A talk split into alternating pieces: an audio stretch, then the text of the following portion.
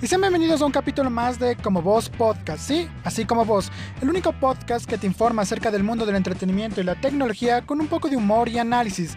Así que sin nada más, comencemos.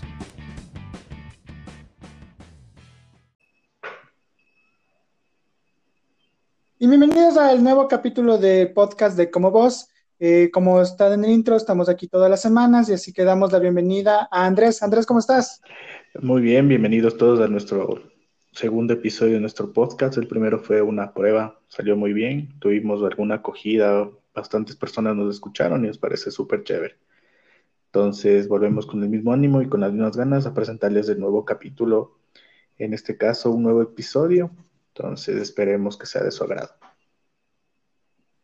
Entonces vamos a comenzar a lo que nos toca, así que vamos a comenzar con la sección de noticias. Perfecto, empecemos. Dame los titulares.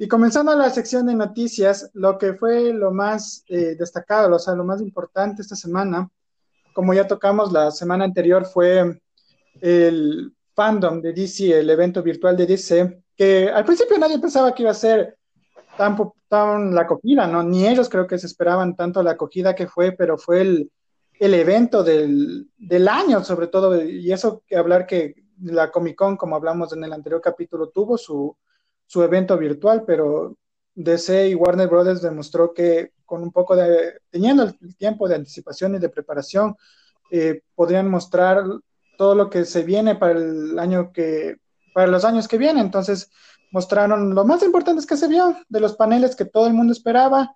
Comenzaron con una un poco de la ambientación de que fue de The Flash, mostraron lo que es eh, un poco el, el director, que es el Andrew Muschietti, eh, algunos le conocerán porque él es el director de las dos entregas de It, del reboot de It. Eh, también se mostró algo de Black Adam, que está con La Roca. Después se mostró algo de la nueva versión del Escuadrón Suicida, que ya hablamos un poco en el capítulo anterior. Luego también un poco de La Mujer Maravilla. Es, de hecho, con eso comenzaron, porque es la película que Warner espera estrenar este año, con todo lo que está pasando. Eh, después se vio un poco de Shazam, pero no hablaron mucho de ello, de la, de la secuela que está por venir.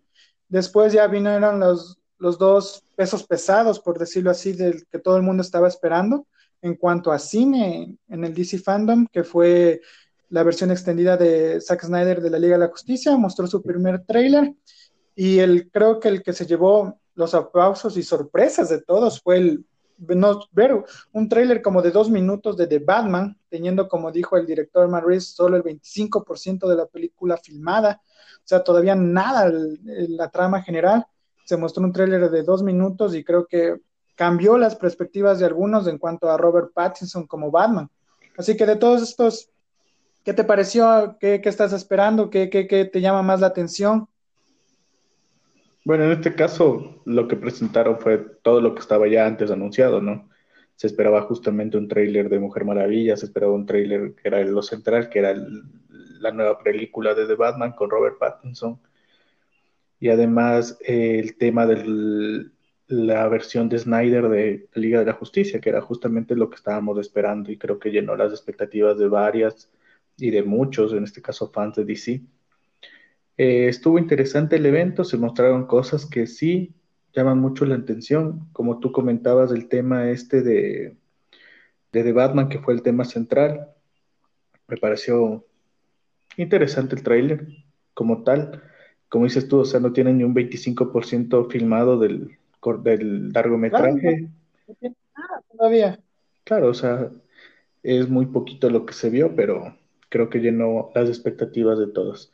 Y cuéntame qué te pareció a ti, el, como estábamos comentando en el capítulo anterior, la nueva manera, la nueva forma de presentar todo este tipo de avances y, y presentar justamente estos eh, eventos que antes eran presenciales, ahora todo online. Cuéntame. O sea, a diferencia de como yo vi, o sea, sí vi, tuve pendiente de la de la Comic Con, entonces ahí sí se notó el cambio eh, radical que tuvo DC. Entonces, como digo, es la preparación que tuvieron, pudieron observar lo que hizo bien en cuanto a la Comic Con, eh, en cuanto a logística, en cuanto a tener a lo que son los actores, directores, hablar de los proyectos, pero sobre todo la manera en que presentaron todo, o sea, con, típico era la pantalla verde, mostraron todo un escenario, o sea, se armó un evento que llegó un punto en que la página donde se pasaba ellos eh, totalmente colapsó y te tocaba buscar ya sea en YouTube ¿Y si o en Facebook las retransmisiones. ¿Crees que existe el dato de cuántas personas se conectaron para verlo? Sí, eh, mostraron que 22 millones de personas a nivel global se conectaron en ese mismo rato y fueron, o sea, por eso te digo, hasta Warner creo que se sorprendió porque 22 millones en ese rato viendo solo el sábado las presentaciones de todos los, los, los, que más importaban y de ahí fueron tendencia durante todo el fin, fin de semana, fueron tendencia en Twitter y en, en, las redes, en YouTube también fueron tendencia número uno los diferentes trailers y el DC Fandom como tal fue tendencia en Twitter mundial, entonces sí les fue sumamente bien a, a Warner Brothers y, a, y sobre todo a TNT, que es la, la, dueña general que hace unos años compró Warner Media, entonces la, la está rompiendo, la sacó del parque generalmente. Claro, en este caso, imagínate, son 22 millones de personas viendo el, tu evento. Esto acarrea mucho más que eso, ¿no? Todos los negocios que claro, vienen. Claro, porque te digo que, que, la página hasta colapsó, o sea, ya no cargaba más la, la página ya. Entonces te tocaba claro. buscar en YouTube o en Facebook. Claro, imagínate, entonces tuvo la acogida que esperaban justamente y que comentábamos el capítulo anterior. Sí, o sea, tremendo. Y sobre todo el evento sí fue muy, muy bien estructurado. O sea, dejaron lo que ellos creían y lo que resultó ser el, el wow del, de todo el día, que fue el, el tráiler de The Batman, que a mí sí me gustó. Uf, una bestia. Y en este... Para solo tener 25%. Claro, en este caso que tú eres el experto justamente de todos estos temas de cine y de los cómics. Cuéntame, ¿qué te pareció el tráiler? ¿Cuál fue el punto más alto que crees tú que se presentó en el tráiler de, Batman, que fue lo más esperado? O sea, y esto es lo importante, o sea, que no te dan mucho, ¿cachas? Porque igual no tienen mucho que mostrar, pero te dan, lo que más me importó a mí fue el, el tono de la cinta. O sea, mostraron que esta no, no va a ser, a partir del tono mostraron que va a ser sumamente diferente a las demás, que va a ser un, más cruda y más oscura que las demás, con la escena de que Batman le comienza a pegar al tipo en, y le remata en el, en el piso, o sea, ya marcaron que, que no, este Batman va a ser sumamente diferente. Aquí se, marca algo, que... aquí se marca algo muy extraño con lo que pasa con DC. Recuerdo el inicio, cuando salieron en este tema, ah, justo me acuerdan que fue el tema de Batman versus Superman, o sea, toda la gente y la mayoría se quejó que era muy oscuro que era muy serio. Claro. Vino en este caso Escuadrón Suicida y rompió todo, o sea, fue divertido, no tan oscuro, pero no gustó. Entonces, ¿cuál es el punto medio? ¿Crees que lo consigan o, o qué línea crees que se maneje? Yo creo que ya estamos en, después, suponte ya, después del lo de Batman vs Superman ya vino, como dices, Escuadrón Suicida, que fue la respuesta, porque iba en el mismo tono, iba Escuadrón Suicida. Claro. Si se ven los primeros que mostraron, iban en la misma dirección. Vieron la respuesta y dijeron, no, hay que cambiar totalmente el tono, entonces ya se vieron, ya comenzaron a usar lo que son colores de neón, toda esa nota. Entonces, pero ya creo que ahora ya es más aceptable, si no, no hubiera pegado el Joker, por ejemplo, o si no, no hubiera pegado el final de, de Infinity War de los Vengadores, matar a la mitad del planeta. Claro, o sea, creo caso, que ya estamos en esa en este que ya aceptable. El punto de quiebre fue el tema del Joker, que nos presentó otro tipo de contar una historia de un cómic. Mucho más claro. Real. Entonces ya fue como que el, vieron la recepción y dijeron, no, o sea, ya y como te digo, todas las películas, de, no solo de superhéroes, sino de otras tramas que vinieron después, que ya o sea, dijeron, no, sí, estamos la gente ya está lista para, para subirle un poco de nivel, que creo que cuando salió Batman vs. Superman, en cambio con Marvel recién estábamos saliendo de Los Vengadores de la segunda, venía Civil War, entonces ya estaban como que queriendo cambiar de suave, suave Marvel, pero Warner fue de una, dijo, no, lancémonos de una, entonces fue ese golpe, creo que de tener acostumbrada a, la, a los fans y a la gente a un, a un mismo tono, y luego cambiarte totalmente es como el choque. Entonces, ¿Y crees que de, suave como... de, Batman va a seguir la tendencia en este caso que marcó de, eh, de Joker? ¿Crees? Claro, o sea, yo, yo viendo lo que el trailer, yo creería que van a ir con una restricción R, o sea, que es como el Joker para mayores de edad. Ahora, viéndolo por el lado de que Warner tienes que vender mercadería y todo eso, creo que no van a llegar al R, pero hay muchos, eh, ahora con las películas actuales hay muchas, mucha libertad en películas para, para todas las audiencias que si puedes empujar un poquito y hay ciertas, solo poquitas eh, como características que te cuenta la, la, Federación de Cine que dice, no, tu clasificación es para mayores de edad, pero viendo el tono de la película, creo que, y de lo que dijeron en los paneles, o sea que eh, Batman va a ser separado del universo general como el Joker, creo que sí les da ventaja de decir, oh, Batman va a ser restricción de, con restricción de edad, algo que sería genial para que va personaje, o sea, Batman es un personaje oscuro, o sea, se hizo popular las citas que hemos visto durante todos estos años, pero si pones a leer los cómics y es un personaje bien oscuro, bueno. Claro, y en este caso, ¿cuál sería, según la proyección que manejaron, cuál va a ser la primera película que se va a estrenar en cines? ¿Y qué fecha tienes? La, primera película, la película que se va a estrenar en cines es en noviembre, creo que tienen para el, para el partir de los, del 10 de noviembre, 17 de noviembre, que es La Mujer Maravilla, es la primera película que Warner tiene pensado lanzar. Entonces ya todo el mundo está quieto porque en noviembre es La Mujer Maravilla y luego semanas por semanas tienes lo que es Black Widow, que es la primera película de Marvel.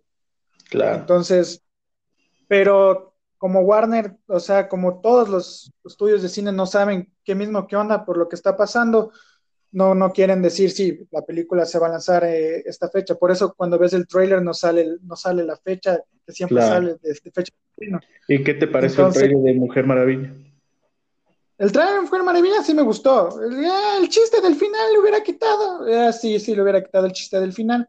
Pero de ahí sí me gustó. presentaron a Chita, que es la, la villana del, de la historia, entonces me, eso tenía, iba con cautela yo ver cómo iba a ser el, sobre todo el trabajo de computadora, pero viendo el, todo el tiempo que tenía para refinar el, CGI en el personaje, sí me gustó al final, como Just Cheetah. Entonces, la historia va a estar buena. Se ve, la historia se ve que Patty Jenkins regresa a dirigir, la misma directora de la primera entrega, entonces va a tener esa misma línea y ese mismo desarrollo de personajes que se espera de la cinta. Genial, sí, sí lo vi y me pareció muy interesante.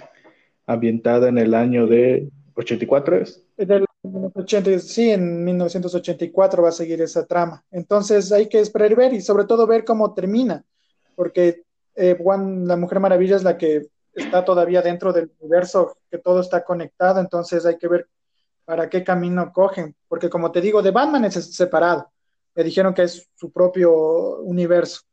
De ahí viene, supongo, Black Adam con la roca, que está dentro del universo de La Mujer Maravilla, de Superman de Henry Cavill.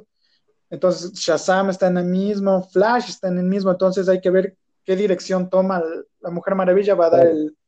Para que para los demás. le paso a la continuidad.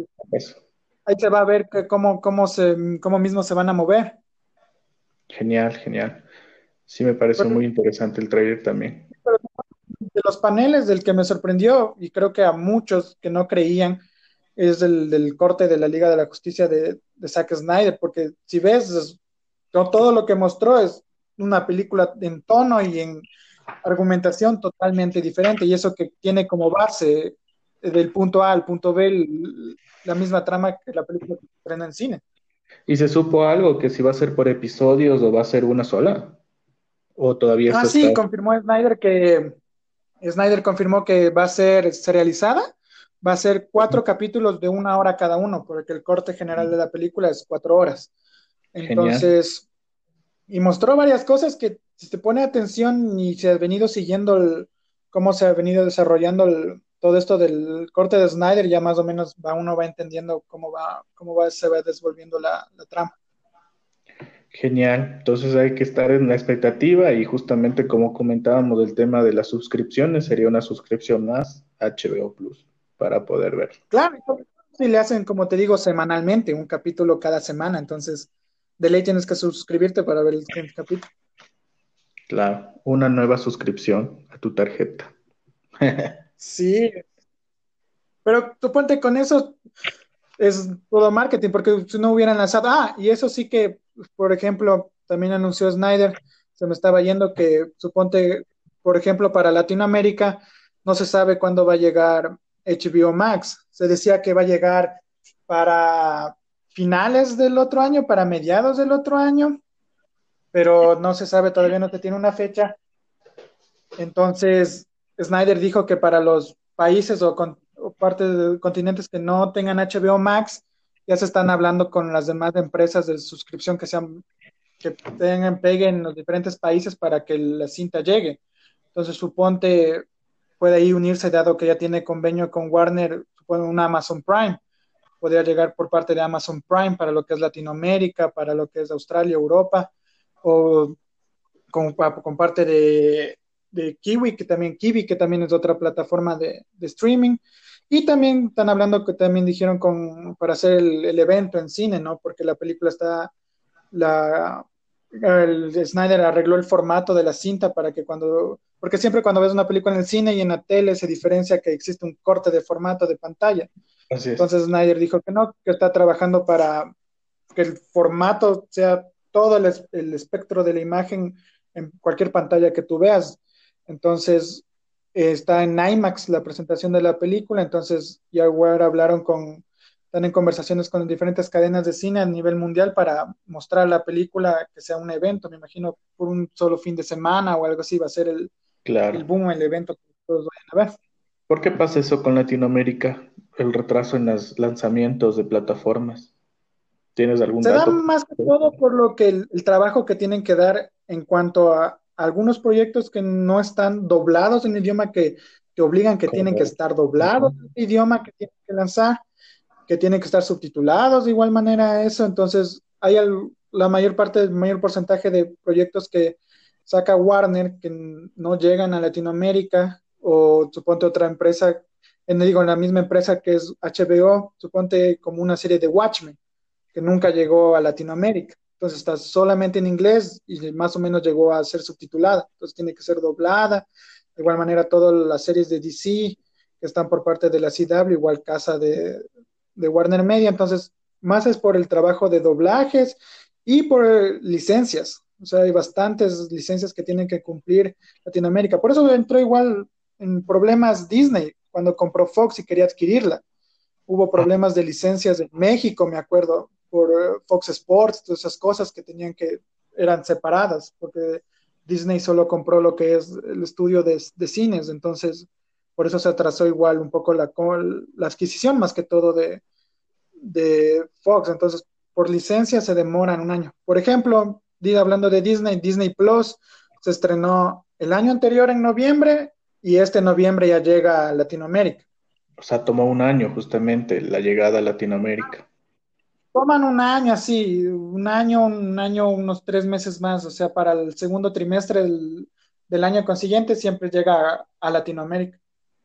Claro, es entendible justamente el tema este de doblajes y tipo de licencias que dan, que es lo complicado en este caso para que llegue a Latinoamérica, ¿no? Pero bueno, esperemos que con y sobre todo ahora que los estudios de doblaje están cerrados, o sea, estamos todos encerrados, entonces se, mueve más lento todo ese, ese trámite. Correcto. Justamente, y eso fue lo que se vivió en el fandom, ¿verdad? ¿Algo más que quieras sí, destacar del fandom?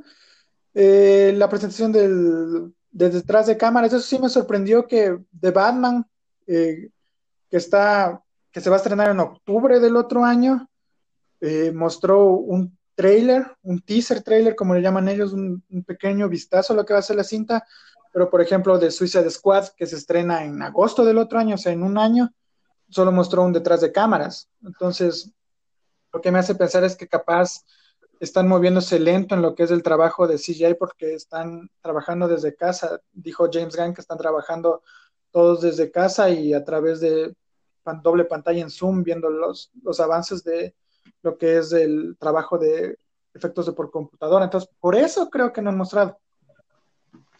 ¿Qué te parece el ingreso de Dwayne Johnson, más conocido como La Roca, al mundo de DC? ¿Qué opinión te da?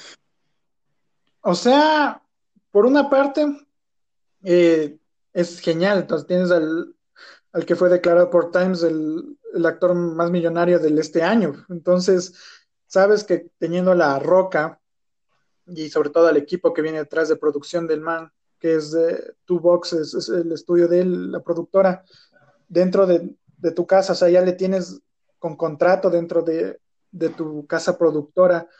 Entonces, sabes que vas a, no solo vas a tener talento, sino que vas a tener un equipo de marketing genial.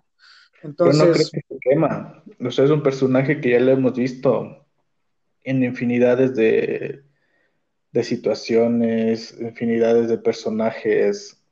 ¿No crees que llega a un punto a quemar? O sea, quemar su propia... O sea, Black Adam, si me hubieras hecho de otra película, por ejemplo, la que está haciendo con Netflix, te hubiera dicho, sí, va a interpretar al, al mismo personaje, ¿no? al, al, al, héroe de acción, ¿no? Que es, el personaje que interpreta La Roca en todas las películas. Pero con Black Adam creo que ahí sí va a cambiar el, el chip, porque en vez de interpretar al héroe, va a interpretar al, al villano, ¿no? Y sobre todo al villano que se cree el héroe. Entonces, creo que ahí sí van, se puede ver ese cambio de chip y verle de una manera más fresca a todas las interpretaciones que hace La Roca entonces, sí espero Black Adam que sea así, porque Black Adam literal es, un villano, y es el villano para que más o menos calculen, más o menos le pongan, es el, el archienemigo de Shazam, poseen los, los, literalmente los mismos poderes, pero Black Adam es, como decirte, más dominado en cuanto a las habilidades que tienen, en cuanto a Shazam, como ya vimos, es solo un niño que adquiere los poderes de los dioses, entonces eh, creo que verle como Black Adam sí, sí va a ser ese, wow, La Roca puede hacer esto, entonces sí creo que va a estar súper chévere ver. Sí, genial. Veamos cómo, porque la actuación no vamos a quejarnos, o sea, es un gran actor también, por eso ha llegado a donde están. Claro, claro, entonces no, no, no, no va a haber quejas por parte de, de esa parte, entonces, como te digo, verle de malo sí va a ser la sorpresa, porque tú nunca le vas a ver la roca de malo. Claro. Entonces, ahí va a ser el, golpe de la trama, entonces hay que esperar y ver. Por eso sí, como te digo, me sorprendió no ver nada del, Escuadrón Suicida, solo el, detrás de cámaras. Y creo que es, como te dijo, por el trabajo de CGI, pero luego estaba revisando y sí concuerdo con alguien que dijo que capaz es porque no quieren mostrarte mucho de lo que traen en la trama, porque hay ciertos actores que están en la gigantesca lista de actores que tiene que ni salen, ni siquiera estuvieron en el panel, entonces va a estar esa película, también es una, va a estar para esperar al 100%. Claro, y justamente vemos el ingreso de otro ex luchador, de John Cena, ¿no? Claro, de John Cena, suponte de John Cena, entonces, ¿qué, qué, qué más puedes ver? Pero como es del Escuadrón Suicida, entonces su nombre lo dice, va a haber personajes que, y no se sorprenderán al ver la película, personajes que a los 20 minutos mueran. Claro, los mueran. Entonces, por eso James Gunn cuando habló de la película dijo, no, no se encariñen con, con nadie, absolutamente nadie del, del cast, porque pueden terminar muertos al final del día. Que es lo más probable que pase.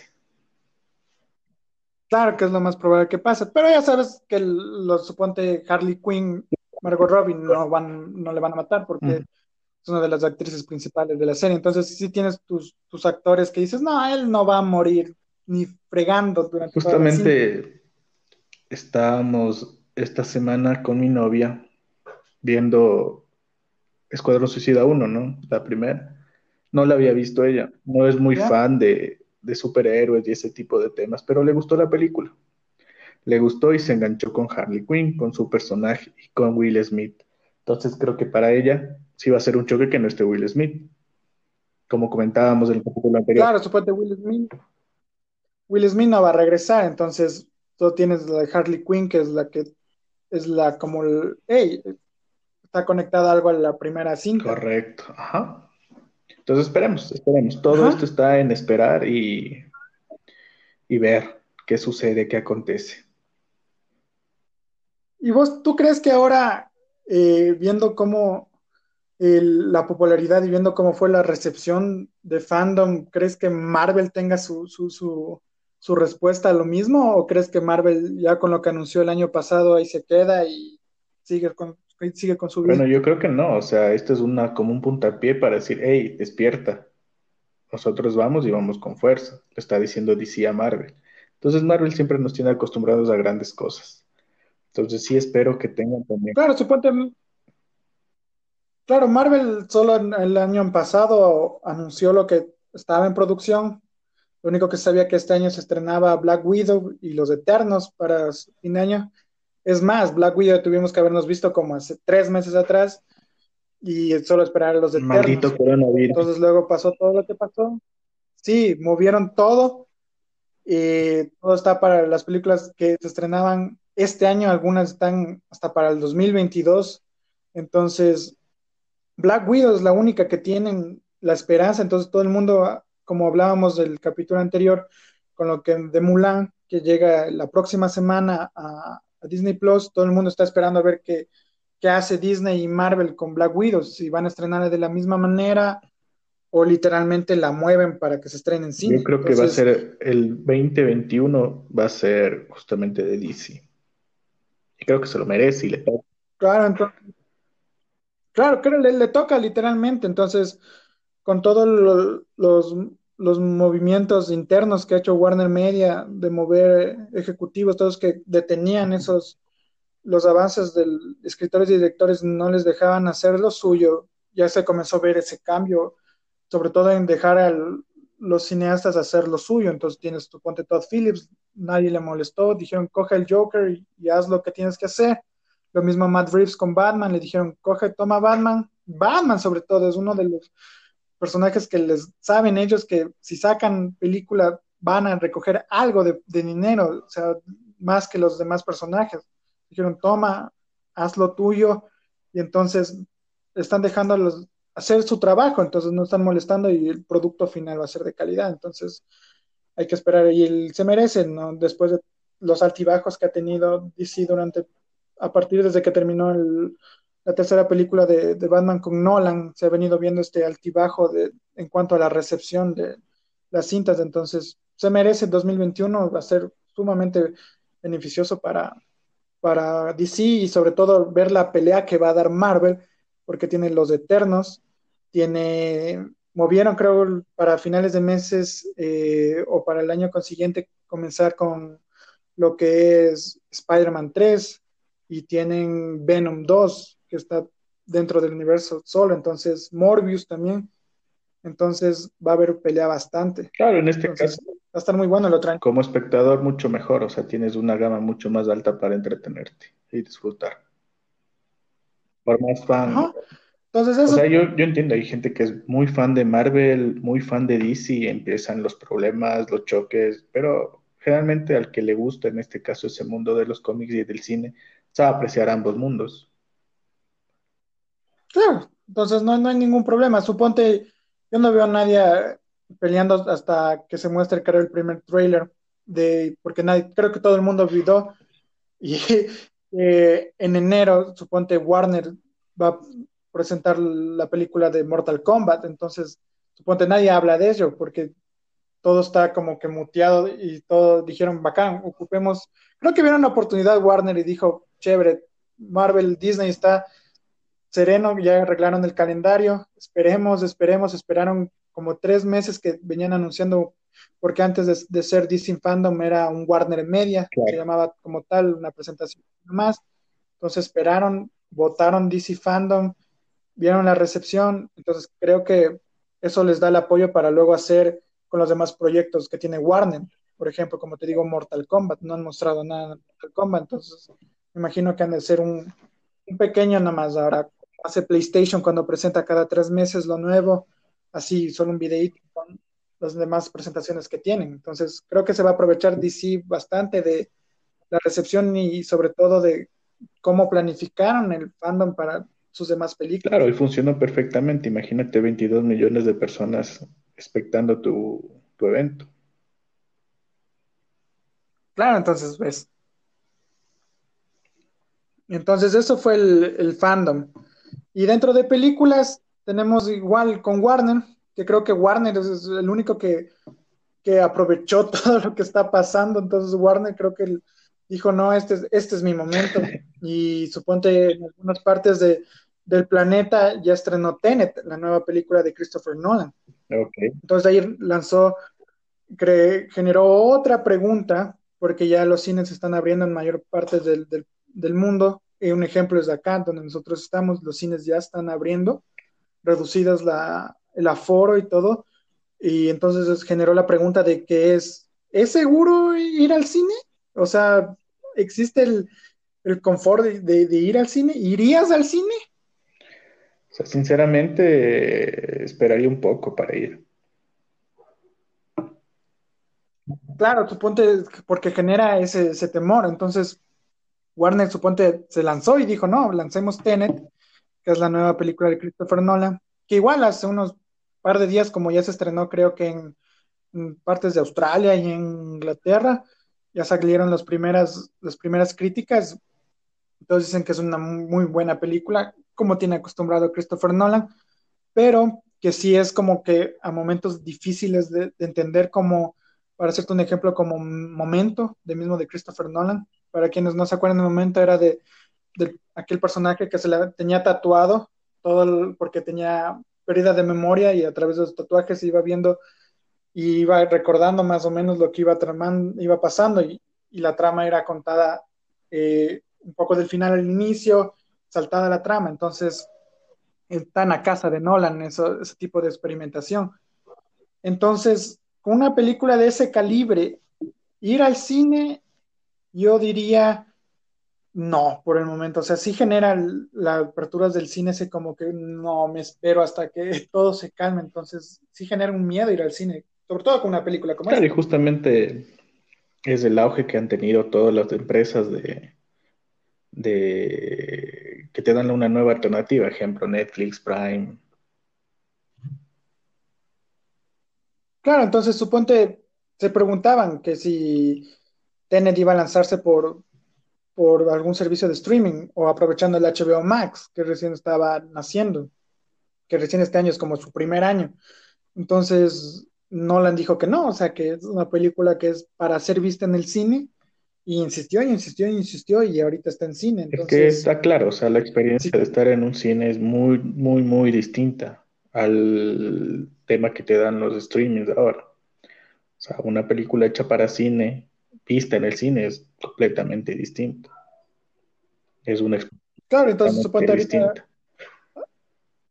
Claro, entonces suponte ahorita algunos están aprovechando con el auge del autocine, por ejemplo, que no se veía en años. Claro. Está en auge nuevamente, han salido tendencias que estaban olvidadas justamente por este tema de la modernidad, ¿no? Pero bueno, esperemos que, claro, entonces suponte que pase. Una nueva alternativa, una nueva alternativa, ir en, en auto a ver este tipo de películas. Creo que no va a ser la misma experiencia que verlo sentado frente a la pantalla, que verlo sentado a través de un parabrisas y de allá a la pantalla. Claro, Entonces, no, no es la experiencia que, justamente. Y oírla en el radio del carro, el entonces tienes que tener un buen el, sistema de audio. Entonces, el rey del tema es la pantalla grande, o sea, cine.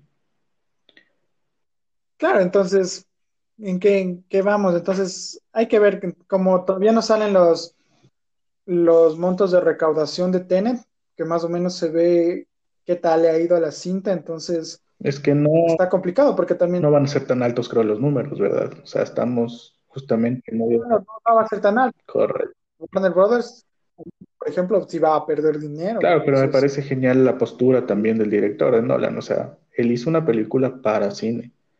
Entonces la presenta. Claro, entonces dijo que no, que no, para streaming no, que es una es cine, o sea, tienes que ir a verla en la sala sí o sí, entonces no, no hay, no hay barajo en esa situación. Por supuesto. ¿Y qué más? Entonces, con eso. Extra. Sí, entonces, entonces hay que ver, sobre todo, quiero ver cómo se va a comportar el, el auge de personas cuando se encuentre la solución y vayan ya retomando de poco en poco las salas de cines del aforo que tenían antes. Ese comportamiento quisiera ver con las primeras películas que se estrenan el año que viene, por ejemplo, con Mortal Kombat. Entonces, para el año que viene, según los entendidos, para fines de este año ya comenzaron lo que es retomar un poco más, o sea, dar calma con una vacuna y con toda la situación. Entonces, para el otro año que ya se supone que vamos a ir retomando de poco en poco estos, llenar otra vez un aforo eh, de gigantesco de una sala de cine, entonces quisiera ver si la gente va como todo el mundo está esperando que vaya a una sala de cine el otro año, entonces eso quisiera ver qué va a pasar. Claro, solamente hay que esperar este caso, cómo se manejan los protocolos de bioseguridad en las salas de cine, el tema del aforo, el tema de igual en este caso horarios, bueno, eso estaría en suspenso y tocaría esperar todavía. Pero sinceramente yo no existiría todavía una sala de cine. Claro, está pues, muy complicada en una sala de cine, sobre todo ahora, en este año. Correcto. ¿Algún comentario extra que tengas acerca de, del tema amplio que hemos tratado la noche de hoy? ¿Algún comentario extra que Warner se la rifó con con, el fandom, se aprovechó un concepto que se venía rumoreando, o sea, se venía, se venía experimentando y da hincapié a que todos estos eventos, ya sea Comic Con, ya vio lo que Comic Con, lo, qué es lo que se puede hacer con un evento virtual. Sony demostró hace un par de meses atrás lo que se puede hacer con un evento virtual. Creo que Sony, en este caso, Sony fue el conejillo de indias para tomar la decisión por parte de Warner. Claro, el conejillo, del conejillo de Indias.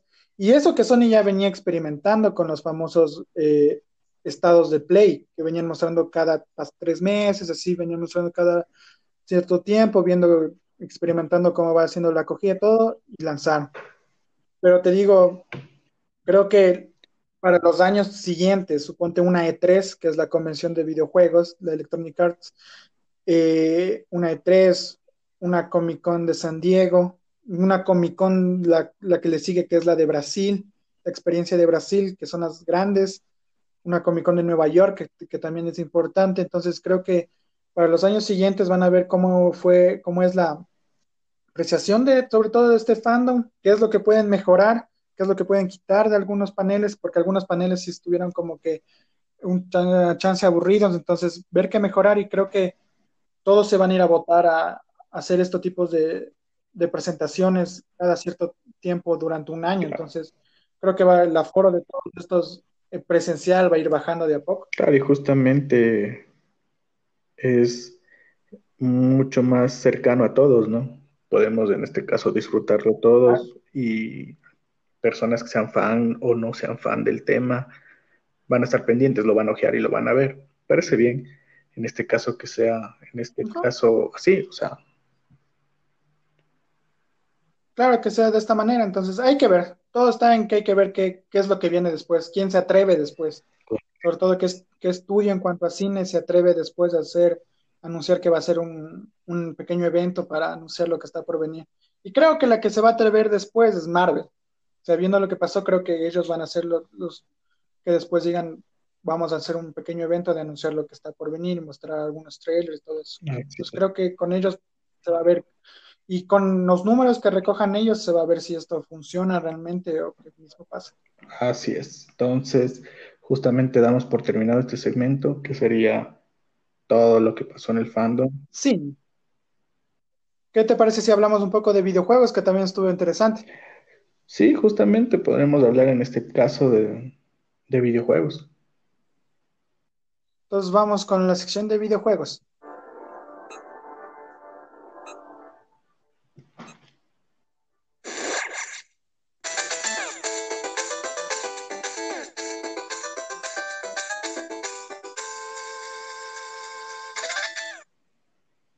Entonces estamos con la sección de videojuegos y comenzamos con la que salió, eh, literalmente está salido del horno y fue que me sorprendió a mí totalmente y es que el Call of Duty, ¿no? Call of Duty lanza su nueva secuela de Black Ops, de ese juego que se volvió popularísimo en una época cuando eh, los juegos de Call of Duty, de Battlefield, todos estos juegos de guerra como que ya estabas acostumbrado a que sí, cada año un nuevo juego de guerra, la misma temática, en primera persona, pero cuando eh, Call of Duty Infinity Wars, creo que es del estudio, eh, sacó Black Ops, fue como el boom, como que el que está pasando en, Call of Duty, fue una nueva experiencia de videojuegos más inmersiva, pero sobre todo volvió a desarrollar los personajes que creo que iban perdiéndose mientras iban pasando cada secuela y ahora tenemos la secuela de, del primer Black Ops, que es Black Ops en ambientado en la Guerra Fría. ¿Viste el trailer? ¿Qué te pareció? Sí, me pareció súper interesante.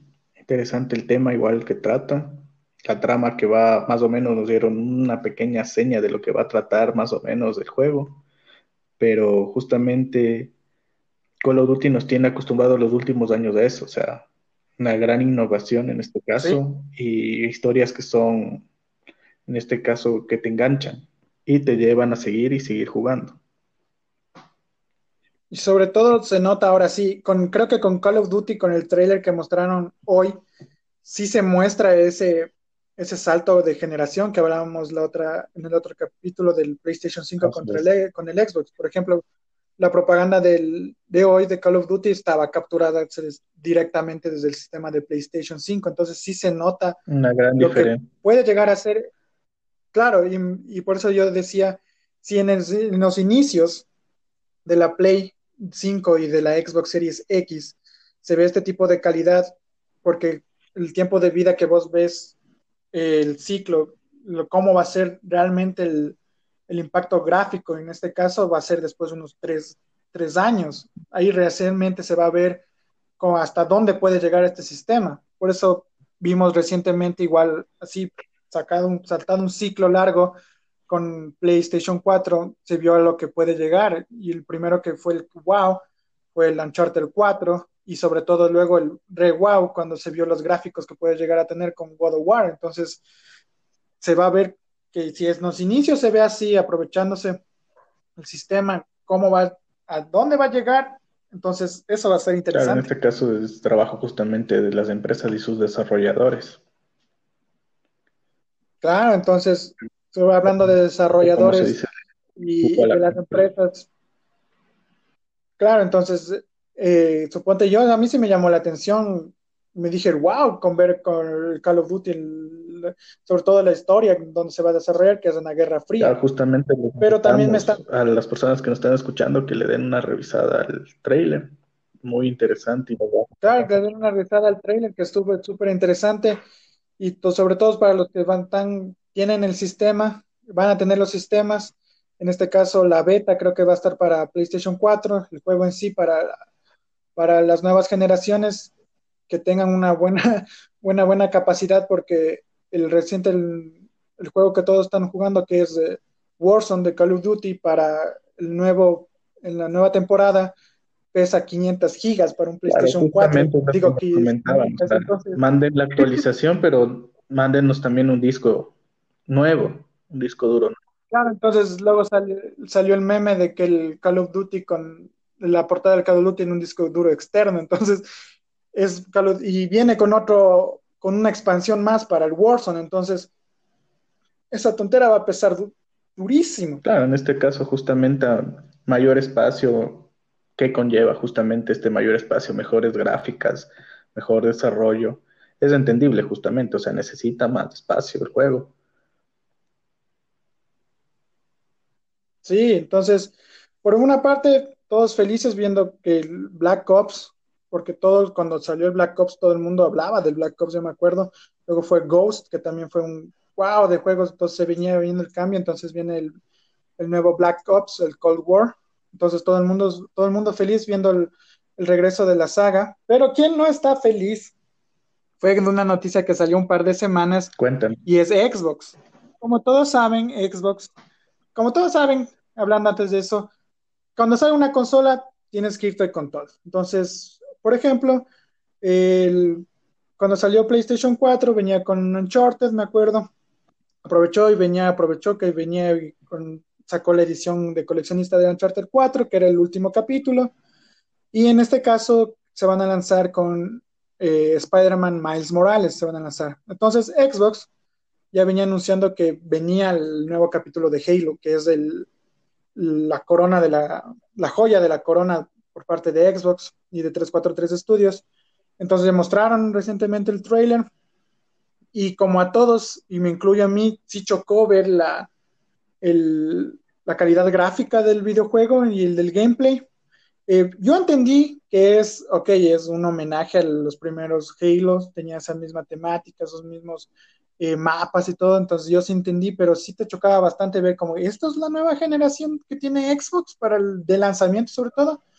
Pues después de un par de semanas anunciaron que el juego que iba a salir conjunto con la serie X, o sea, el juego que iba a impulsar las ventas del serie X, se aplaza la fecha de estreno. No se va a lanzar con, junto con el Xbox Series X, sino que viene el año que viene. ¿Por qué?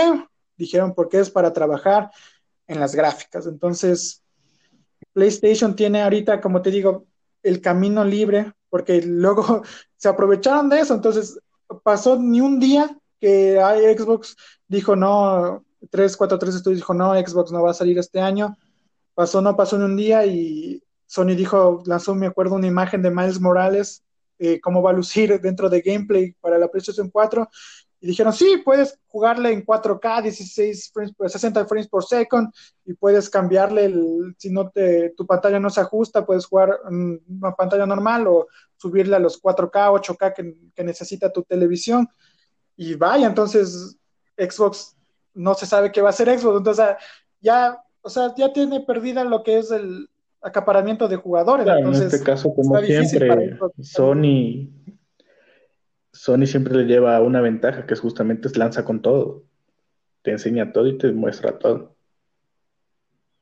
Claro, y es un golpe tremendo para Xbox, porque ese era, ese era tu juego, esa era la carta de presentación. O sea, claro que había otros juegos que venían, pero los otros juegos vienen en las dos consolas. Claro. Entonces, tenía, Sony tiene su carta de presentación que es un exclusivo, que es Spider-Man en este caso. Y eso solo hablando de Spider-Man, porque en la presentación de ellos sacaron algunos exclusivos, pero con el que sale la consola ese mismo día es Spider-Man. Y tu carta de presentación que es Xbox, y eh, digo que es Halo, se queda ahí muerto. Entonces, te quedan solo las exclusivas que son para, para ambas. Entonces, Correcto. prefiero comprar un PlayStation 4 donde voy a jugar lo mismo que en una Xbox. Y, me imagino que aprovechándose de eso, van a sacar la típica promo que es llévate la Play 5, la edición especial que viene en el juego incluido ya de, Spider-Man. Entonces. Claro, Xbox se quedó. Se quedó nuevamente un poco. Claro, entonces Claro, es lo mismo que les pasó cuando sacaron la Xbox One. Eh, dijeron, se tiraron las cuadras, fueron el error fatal de decir que la Xbox tenía que estar siempre conectada a Internet porque cada 24 horas se va a actualizar y que no sirve si tú te comprabas un juego y le prestabas a un amigo, él no iba a poder jugar porque una vez que pongas el disco se va a autenticar el disco y, y no va a pasar. Entonces, ese fue el mismo golpe con el que iba a salir Xbox en la anterior generación y Sony también le ganó cuando dijo no. Entonces Xbox y Microsoft, no sé qué pasa. Y eso tuvieron que haber sabido hace tiempo, antes de mostrar el trailer de Halo, Microsoft y Xbox, que iba a pasar esto. Entonces, era de que anuncien que el Halo iba a salir después, y porque el estudio viene viendo, y sobre todo Xbox y Microsoft viene viendo el porcentaje que va de avance del juego. Entonces, fue error de ellos, garrafal, mostrar el, el, Halo nuevo, porque sí se nota cuando ven el trailer. para Xbox y Microsoft en este caso. Les toca retroceder Claro. Y manejar, muy, manejar mejor y hacer las correcciones debidas, como siempre, que esto les toma algún tiempo también. Claro, siquiera, siquiera el Halo va a salir y para los que son fans de, Halo que nos están escuchando, no es que el Halo va a salir en febrero o en marzo. Halo siquiera va a salir para un agosto, para un octubre del otro año. Entonces, es una pérdida total. Correcto, y esta nueva tendencia justamente he estado visitando gameplays y revisando algunos gamers igual que hacen streaming. Follow Guys, ¿qué te parece esta nueva tendencia? Creo que es, eh, yo también me sorprendí que de un momento a otro se hizo popular el juego, entonces yo no, no entendía de qué era hasta que comencé a ver que es de llegar a la meta en cierto número para que clasifiques. Las personas que nos escuchan noventas, noventas, dos mil, inicios de los dos mil, estos programas que eran televisivos, que eran cumplir varias metas y varios obstáculos de llegar una, a una meta y ganar. Justamente esa tendencia es la que tomó este juego. Esa temática, pero bien caricaturizado, los personajes, los escenarios. Lo hacen muy atractivo justamente y llamativo. Y, y, lo que comentaba justamente es dónde queda tu tarjeta gráfica, tu inversión. Este juego no consume nada, es un juego completamente sencillo. Claro, el juego no te consume nada, entonces ves, entonces la diferencia de que hablábamos en, el, de Halo con gráficas, ¿cachas? Entonces, que Fall, Fall Guys es así, es temática, pero yo yo lo veo es, y no sé si alguien se va a enojar, es el, es el Fortnite de, estos años. Ah, en este caso. Porque te acuerdas cuando salió Fortnite, hablaba de Fortnite. Es una tendencia que está manejando. En este caso lo que pasa es, el marketing también influye bastante en todos estos temas. O sea, tú sigues a varios jugadores, en este caso en tus redes sociales, y la gran mayoría empezó a jugar este, este juego nuevo y se creó una tendencia. Es justamente el, el tema de los influencers, se puede decir en lo que es Instagram, que te incitan a consumir algo, que todos lo están consumiendo y, lo, y justamente es momentáneo, ¿me entiendes? Sí. Sí, entonces, pero se ve, lo importante es que sí se ve entretenido, o sea, yo sí vi, y a diferencia de Fortnite, que no, para, no, no, no, no, no, no me paso Fortnite, el Battle Royale no me paso, para eso esperaba varios años y esperaba que Call of Duty o Battlefield sacaran el suyo, como sacó Warzone el, eh, de Call of Duty, que es más entretenido y va más a la temática de este Battle Royale, ¿no? Entonces, pero Fall Guys sí se ve que sí va a lo que es, que es entretenido, que sí te vas a pasar un buen rato con esto. Claro, justamente estaba revisando que salieron full, full fakes, aplicaciones y todo, son mentira, no existe. Solo salió para PC y para... No, cae. Claro, solo es para, para esas consolas nomás y es pagado. Entonces, creo que por ahí hay alguno que dice, ah, es pagado, no. Entonces... Pero para pasar un rato entretenido con tus amigos vale la pena, creo. O sea, estaba revisando y sí es entretenido el juego, como dices tú. Claro, sí es entretenido como te digo, ya no, la tarjeta, de, como decías, la tarjeta gráfica ya no tiene que ver, ahí ya corre más por el, tipo de internet que tienes, ya, ya cambia, de, cambia la característica del, o tengo buena tarjeta de memoria para los, los próximos juegos, o mi conexión a internet tiene que ser buena. Claro, en este caso quedan a un lado todos los gigas en video, toda nuestra memoria RAM, pero bueno, es un momento de entretenimiento justamente que es lo que se enfoca y lo que busca un juego, ¿no?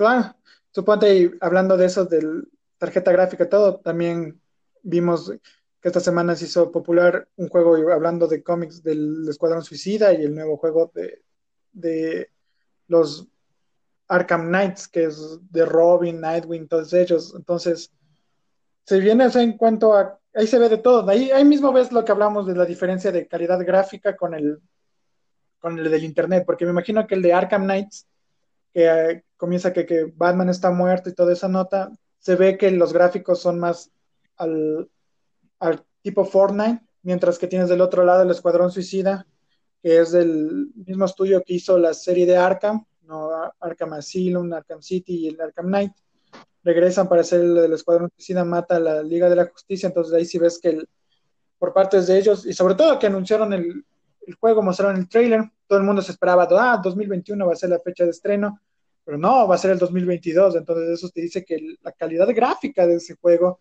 va a estar sobre las nubes, sobre todo de un estudio como Rocksteady, que a través del PlayStation 3, 4, le sacaban jugo al, al, al, sistema con la calidad gráfica que tenía de Batman. Justamente todas las personas que nos están escuchando Eh, David nos va a hacer el favor de dejarnos los links justamente.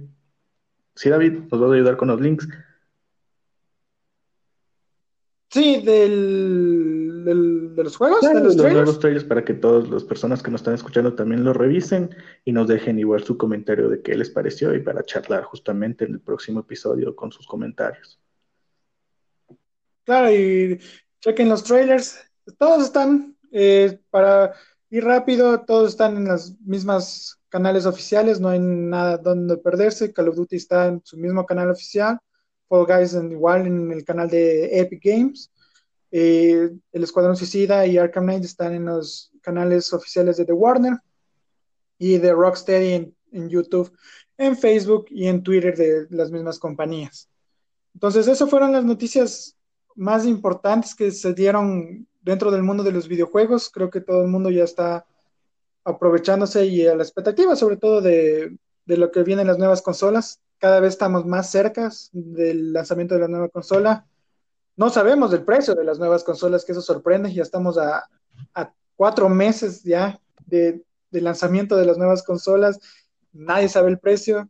Sony lo único que dijo esta semana fue que para las personas que quieran ya pueden unirse a una lista en la página de ellos para recién como guardar tu puesto para luego reservar una consola, pero en cuanto a precios no dicen nada. Claro, justamente están marcándose la expectativa y están manejando en este ámbito desde el marketing. O sea, cuánto nos costó la consola realizarla y cuál va a ser el precio de aceptación, si la gente va a aceptarlo o no. Creo que es un tema súper complejo, pero esperemos que en este caso sea un precio razonable. Ajá. Entonces, con eso terminamos la sesión de noticias. ¿Qué te parece si vamos y hablamos un poco de tecnología? Que también hay unos dos temas súper buenos. Pasemos a la tecnología.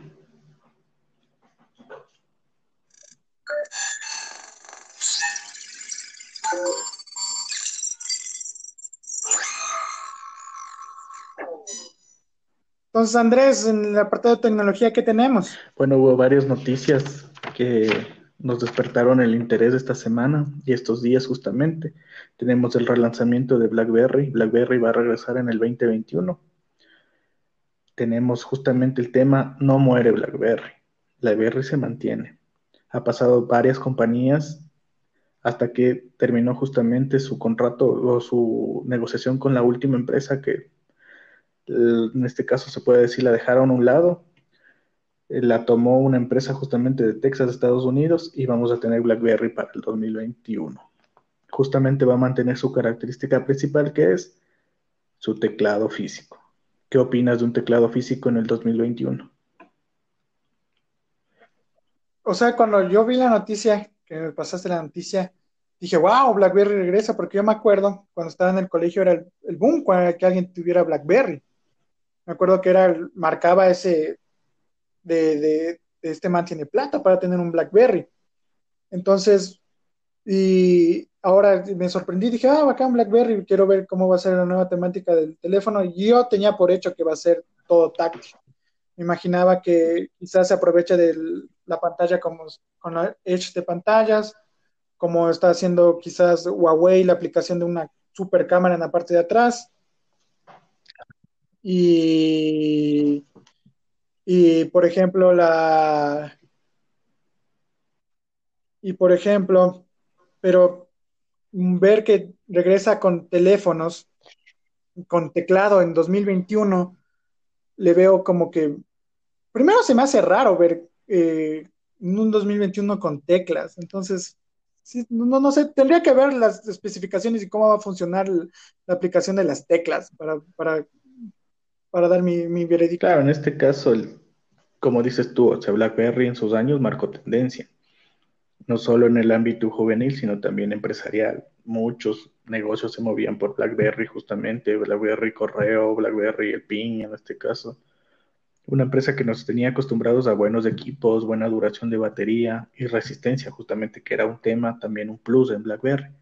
Entonces, el nuevo BlackBerry va a venir justamente con tecnología en sistema con Android y con el tema del teclado físico. Justamente es una.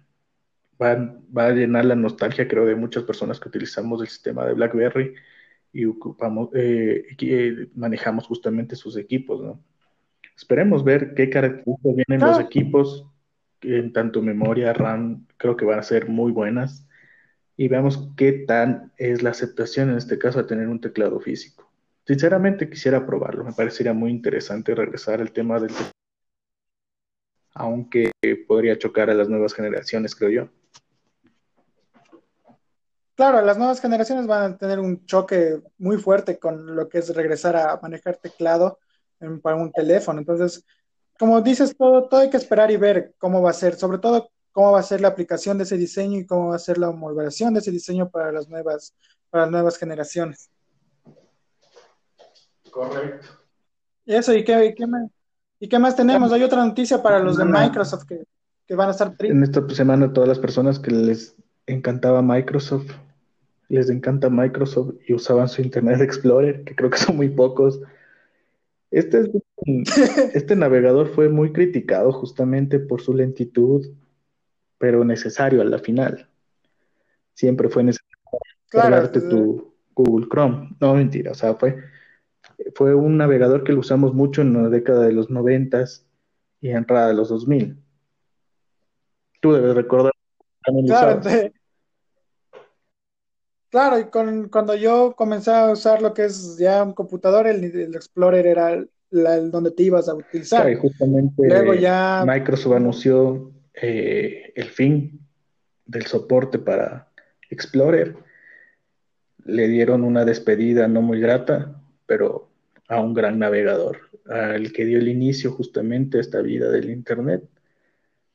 Que yo sí lo extrañaría, ¿verdad? Claro, sí. Claro, está el Internet Explorer que ah, las personas de estos años no van a saber, porque hasta el Chrome ya viene incluido en los dispositivos. Entonces, para los que somos más eh, años atrás, eh, utilizamos Explorer para descargar el Firefox y luego descargar el, Chrome, pero eh, eso, eso.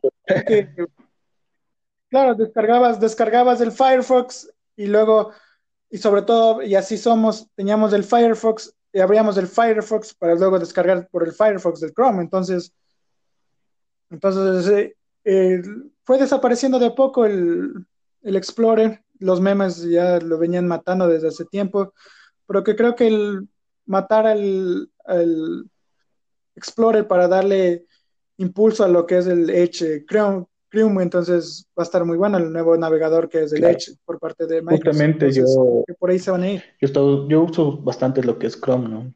Y todo el tema de Google, pero cuéntanos tu experiencia con Edge. Yo Edge lo usé por medio de unos dos meses, me pareció una plataforma muy interesante justamente. Cuéntame tu experiencia que te comenté.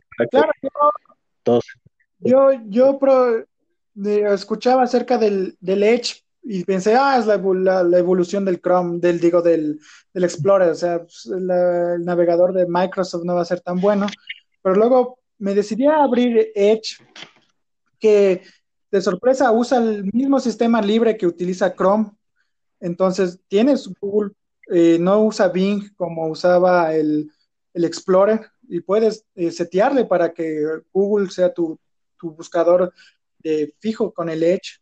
Y tanto su versión de escritorio como su versión de para smartphone corre muy bien, corre y, creo y no quiero estar equivocarme, corre más rápido que el Chrome y sobre todo ocupa menos memoria del sistema que el Chrome, porque en los últimos años me he dado cuenta que el Chrome ocupa de la tarjeta del sistema bastante, sobre todo si tienes abierta más de tres pestañas, llega hasta un giga del RAM y el Edge que usa las mismas bases del sistema de Chrome, te lo hace como que si al recién hubieras abierto el programa y recién te quiere consumir y no te consume ni 500. Entonces, creo que va a darle el, el Edge, va a ser la pelea brutal para el, para el Chrome y sobre todo que estaba corriendo con, con, Google, por lo que hace pensar que ahí está el contrato con Google, con Microsoft. Entonces, me pareció increíble el Edge. Sigo usando el Edge porque puedo estar ocupando en mi teléfono algún, alguna pestaña en alguna página que esté usando para algunas referencias y si quiero continuar en, la computadora, solo prendo la computadora, espero que esta se prenda y desde mi teléfono solo digo que quiero continuar en mi navegador de escritorio y automáticamente se abre mi, el Edge en, la computadora y, y, donde me quedé. Entonces, esas, esas uniones de conexiones del mismo sistema está increíble por parte de Microsoft. Claro, y justamente este ahorro en los recursos de tu equipo, digamos una persona que trabaja haciendo todo lo que es diseño o audio, o sea, quieres ver algo en Chrome y tienes una RAM limitada en tu portátil o en tu computador, o sea, te toma siglos abrir una página en Chrome, justamente por el, el uso que hace de la memoria y de CPU, justamente. Entonces, sí, este nuevo, esta tendencia que está dando con Edge y el bajo consumo que tiene de memoria RAM y CPU me parece muy interesante y que puede dar la pelea justamente a todos los sistemas, en este caso a Chrome y a Firefox. Firefox se ha ido quedando igual en este tema con navegador. Yo no lo uso mucho, no lo veo mucho. Eh, Chrome ha, estado justamente en tendencia, pero esperemos que Edge llegue y llegue con fuerza justamente, ya que es un buen navegador y personas que usualmente tienen una memoria limitada en su equipo sería muy buena opción justamente lo que más te consume en un equipo, digamos, en un equipo que te digo, un, un Core i3, un Core i5, o, estos equipos son un poco más económicos que vienen con un Pentium de nueva generación.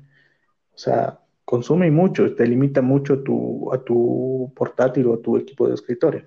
Entonces esperemos justamente esta mudanza que va a haber, yo creo que va a ser, va a ser en este caso masiva, otro tipo de navegador mucho más liviano y que ocupe menos recursos. Claro, como te digo, personal, yo sí recomiendo que, aunque sea hasta para probar, pueden comenzar probando la, en, la app para los smartphones, el Edge, porque es, de lo que estoy probando está muy bueno y como te digo, no sé si es mi percepción, pero se me hace hasta el más, un poco más rápido que el Chrome actualmente.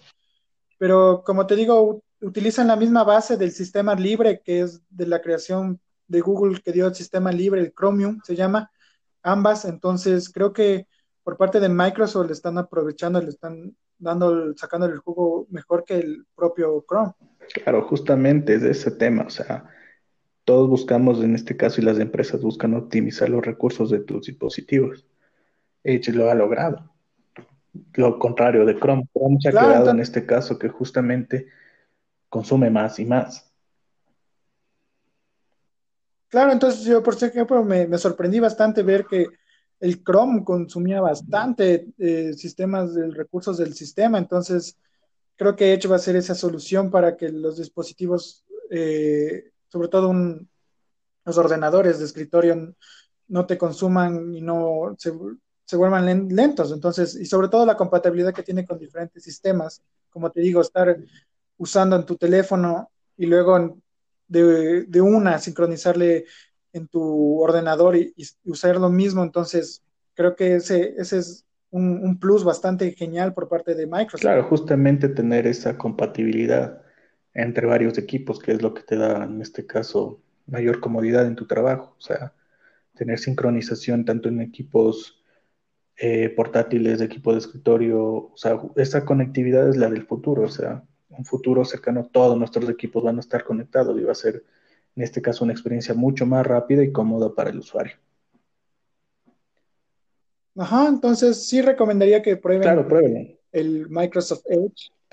Sí, está, para probar está muy bueno y si ya tienen cuenta de, Outlook o para los antiguos como yo que todavía uso Hotmail, es, se sincroniza de una con la misma con la misma cuenta, sobre todo ahora que ya no hay otra opción porque a partir de los nuevos Windows ya tu ordenador ya se sincroniza con, ley tienes que tener esa cuenta en Outlook o Hotmail, se sincroniza de una automáticamente solo con esa cuenta el Edge. Entonces, súper genial. Claro, en este caso, como dices, la sincronización también es otro tema muy interesante. O sea, sincronizas tu cuenta y tienes todo a tu mano. O sea, con una sola cuenta sí, y, el y una variedad de programas.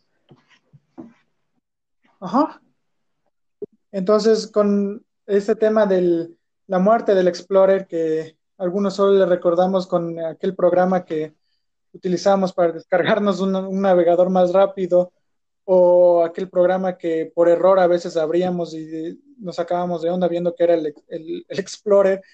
Eh, llegamos al final de nuestro de nuestro programa del día de hoy. Así. Eh, agradecemos a Andrés. A ustedes, gracias por, por estar aquí escuchándonos. Esperemos sus comentarios. Eh, vamos a revisar el tema de cómo podemos recibir sus comentarios para poder, si tienen algún tema sugerido, quieren participar en el programa igual, se coordinaría y estaríamos muy atentos. Dándole la despedida justamente a Explorer. Les nos despedimos justamente de nuestro segundo episodio, esperando que haya sido completamente de su agrado. Entonces nos vemos la semana que viene con un nuevo capítulo de Como Voz Podcast. Así que no queda más que decir. Así que chao. Adiós.